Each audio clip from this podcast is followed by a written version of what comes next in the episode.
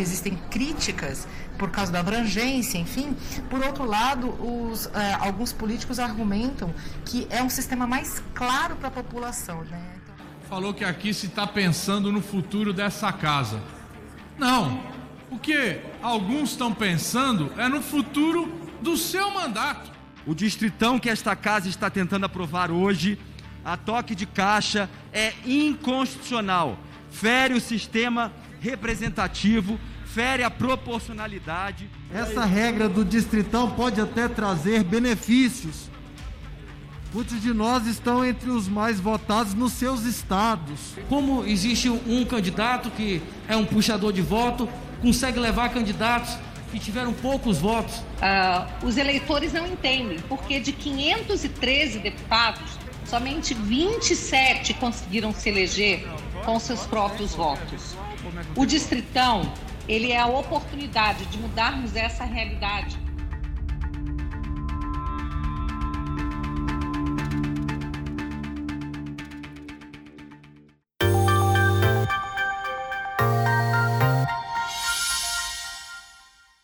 Olá a todos, eu sou o Márcio Coimbra, presidente da Fundação da Liberdade Econômica, e este é mais um episódio do Liberdade em Foco, o podcast da Fundação da Liberdade Econômica. Sejam todos bem-vindos. No nosso podcast falaremos de um tema importantíssimo que é a reforma política e a reforma eleitoral. Este é um dos temas mais importantes que o brasileiro precisa se atentar para as eleições de 2022. Mudanças de regras, mudanças nas eleições, mudanças na forma de se escolher candidatos foram debatidas por nossos parlamentares no Congresso Nacional. Hoje nós vamos conversar sobre isso para você entender melhor como foram esses debates, como eles terminaram e como você, eleitor, conseguirá entender estas regras a partir deste ano até 2022. Para falar sobre isso, nós estamos recebendo aqui o expert da Fundação da Liberdade Econômica e professor da UNB, o professor Ricardo Caldas. Professor Ricardo, é uma satisfação recebê-lo aqui no podcast da Fundação da Liberdade Econômica. Seja muito bem-vindo. Muito obrigado, o prazer é todo meu. Professor Ricardo, nós falamos muito da necessidade de uma reforma política no Brasil. Por que, que essa reforma política ela é necessária? É, o que acontece hoje, de uma maneira bem assim, simples, né, é que o eleitor perdeu o vínculo com o seu representante. Não há mais aquela relação representante-representado. E isso, em função do sistema eleitoral que nós adotamos, na minha visão, acabou levando a um afastamento do eleitor em relação ao eleito. E é, o que foi proposto no Congresso também não auxiliou na solução desse problema. Então, na minha forma de ver, exige um hiato na representação dos eleitores hoje no Congresso Nacional, especialmente na Câmara dos Deputados. Isso é um resultado do que a gente fez na nossa Constituição de 1988 ou esse é um problema orgânico que já acompanha o Brasil há bastante tempo? O sistema proporcional não é recente no Brasil. Né? Ela, ele vem lá de trás dos anos 30, né, com Assis Brasil e tudo, e acabou sendo incorporado nas diversas constituições brasileiras. Professor, desculpa lhe interromper. Fala um pouco disso lá de 1930 para a gente buscar um pouco dessas raízes, por favor. Então, é, Assis Brasil foi um grande defensor do sistema proporcional. Na época, ele era considerado um sistema novo. Então, ele foi trazido para o Brasil. Nós adotávamos muito o sistema de círculos também no Império, né? que se aproximaria hoje do sistema distrital, né? de distritos, mas é, com a chegada desse conceito novo, né? dos quais o Brasil foi certamente um grande líder nos anos 30, é, e depois, é, sucessivamente, quando foi aprovado, né? É, justamente esse essa lei do, da proporcionalidade, acabou que ela foi incorporada na cultura política brasileira e foi adotada amplamente naquele momento democrático que nós tivemos entre 1946 e 1964. E depois a nossa Constituição de 88 retomou esse princípio de uma maneira acrítica, né? Então nós simplesmente repetimos esse modelo, que foi um modelo que no Brasil historicamente ele dá provas de que não foi bem sucedido, porque nós não conseguimos uma continuidade no nosso sistema político. Nós tivemos várias interrupções e sucessivos regimes democráticos e não democráticos, como foi o próprio caso do governo Vargas, né, onde eh, você tem momentos democráticos no governo dele até o Estado Novo, depois você tem 45, 64, nós temos uma intervenção militar em 64 e nós voltamos para a democracia já com eh, própria transição e com isso eh, essa, essas ideias foram consolidadas na Constituição de 38.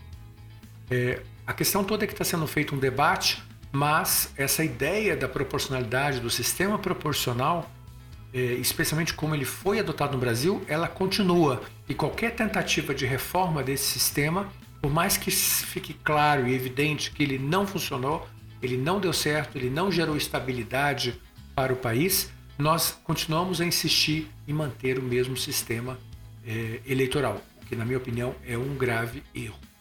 E o projeto, então, que a gente está vendo no Congresso Nacional avançar, ou os projetos, porque nós vemos iniciativa do Senado Federal, nós vemos iniciativa na Câmara dos Deputados, nós vemos um amplo debate na sociedade a respeito da reforma política e acerca também das regras, que precisam ser acordadas, essas regras, até agora, um ano antes da eleição o que que substancialmente pode mudar para as eleições de 2022? Essa é uma boa pergunta que foi realizada, mas é, o que acontece é que mesmo que alguns parlamentares acreditem de boa fé que é necessário fazer uma reforma política, esses parlamentares acabam é, sendo é, um voto de minoria. Eles acabam perdendo as grandes votações para a grande maioria do parlamento que ou não quer reforma política ou quer uma reforma política que aumente apenas as suas chances de reeleição. Vou dar um exemplo disso. É, nós tivemos uma discussão muito interessante há quase 20 anos atrás, na Comissão de Reforma Política da Câmara, e no relatório original, cujo relator era o deputado Ronaldo Caiado, ele sugeriu a introdução do voto distrital misto no Brasil. Mas quando o relatório dele começou a tramitar, foi retirado essa mudança, a mudança foi retirada e resultado, foi mantido o sistema tal como nós conhecemos hoje. Nas últimas tentativas de reforma política do Brasil, que eu não considero isso uma reforma política, na verdade o que se fez foi uma reforma eleitoral, onde se procurou requentar as atuais normas e criou-se um monstro, um Frankenstein, que é o distritão. O distritão é o pior tipo de sistema eleitoral que poderia existir porque ele, ele cria um grande território, que poderia ser, no caso do Brasil, um próprio Estado, e nesse território você simplesmente deixa que todos concorram e aí serão eleitos aqueles que tiveram mais votos individualmente. Se for assim, não faz mais sentido os partidos políticos, podemos extingui-los todos, já que não há mais uma correlação entre votos do partido e o quociente eleitoral e quem será eleito. Então nós teremos grupos de líderes de cada estado que competirão entre si, não mais para resolver questões de política pública ou de questões de interesse nacional, mas simplesmente vai ser, tudo vai se tornar uma grande é, corrida desenfreada pela visibilidade para garantir a sua futura reeleição.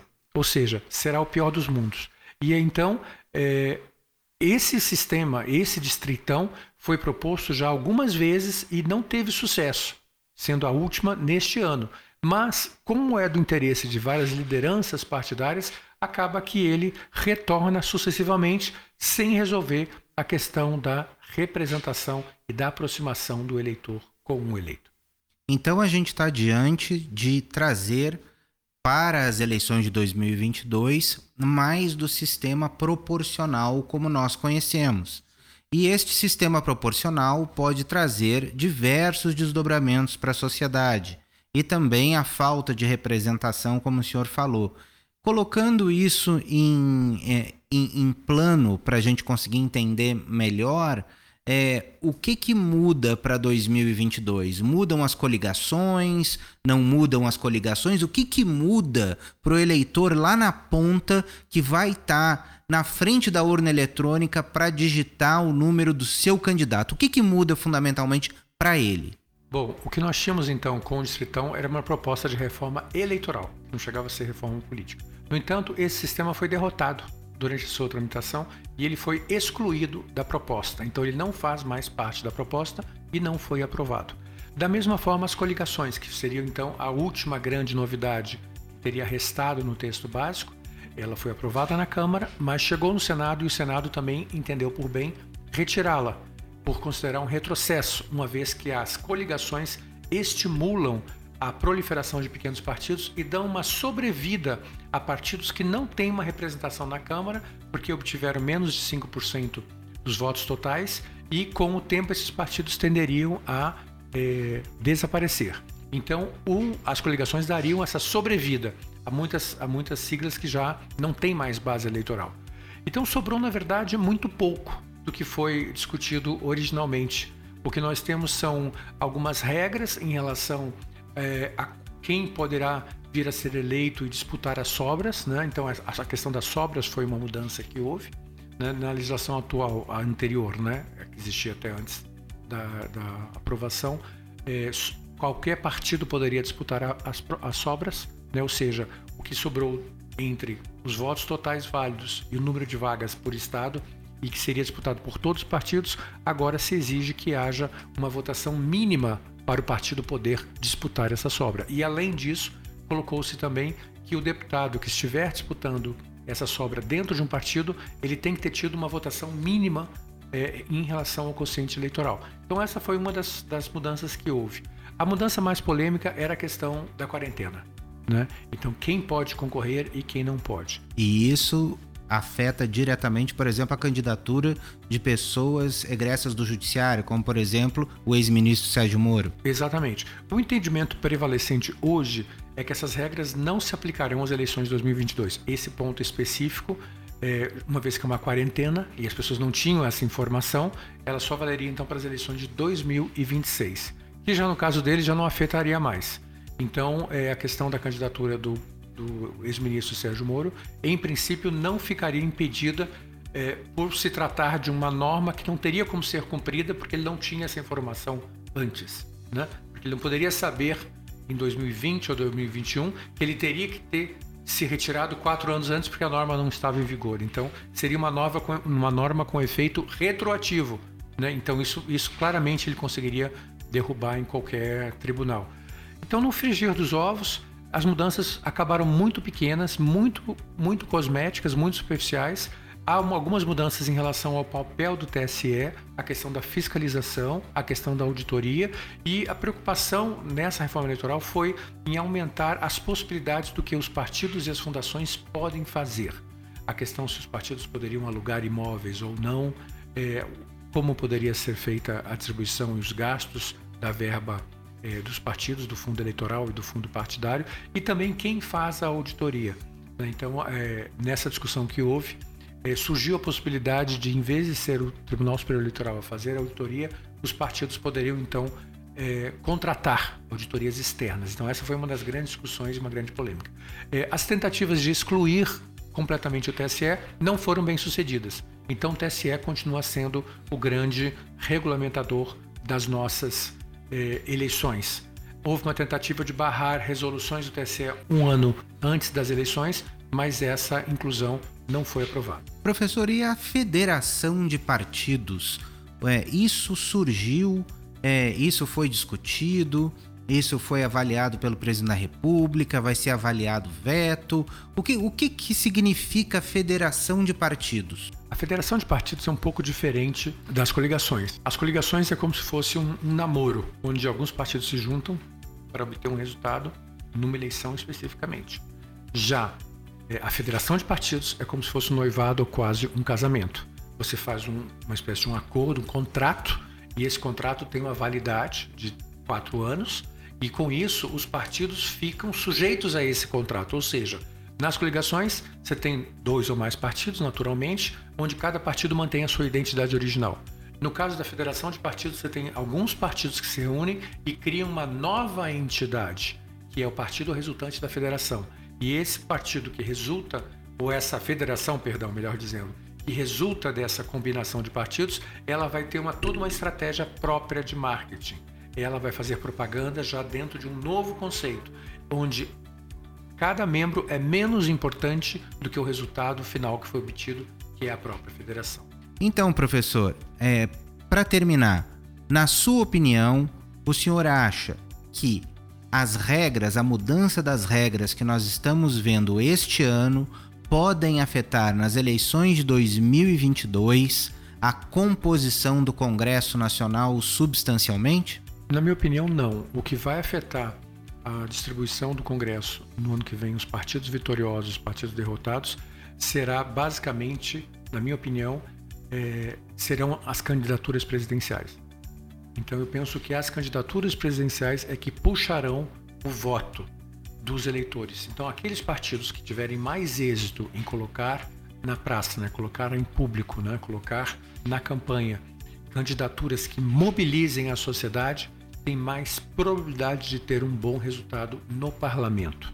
Eu penso que vai ser uma, operação, uma eleição muito casada no ano que vem, onde os partidos vão, onde os eleitores vão querer votar naquele candidato para presidente, naquele candidato para governador com o qual se afinaram, com o qual viram identidade nas propostas e provavelmente esses candidatos também vão pedir um voto para o seu deputado federal, o seu deputado estadual ou distrital.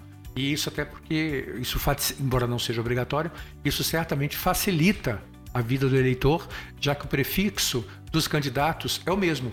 Então, um, um eleitor que não sabe em quem votar, para deputado estadual ou deputado federal, ele pode simplesmente seguir a linha geral e votar no número do partido. E com isso, automaticamente, ele também está reforçando a base parlamentar daquele candidato a presidente que ele escolheu.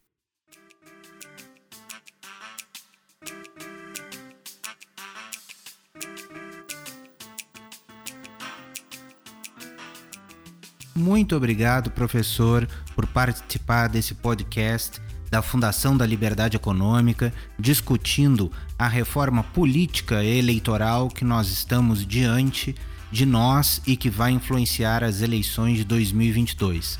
Para nós é sempre uma enorme satisfação receber o senhor aqui e contar com a sua contribuição. O prazer é todo meu. E para você que acabou de nos ouvir, muito obrigado pela sua audiência. Para mais informações, acesse o site flebrasil.org.br e siga as nossas redes sociais no Facebook e Instagram, arroba FLE Econômica e no Twitter, arroba FLE Brasil. Nosso podcast está disponível na sua plataforma de áudio preferida. Você também pode seguir o nosso podcast no Spotify, Amazon, assinar no Apple Podcasts e se inscrever no Google Podcasts ou no Castbox e favoritar no Deezer. Desse modo, você receberá uma notificação sempre que um novo episódio for ao ar. Eu sou Márcio Coimbra, presidente da Fundação Liberdade Econômica, e este foi mais um Liberdade em Foco. Um grande abraço e até a nossa próxima conversa.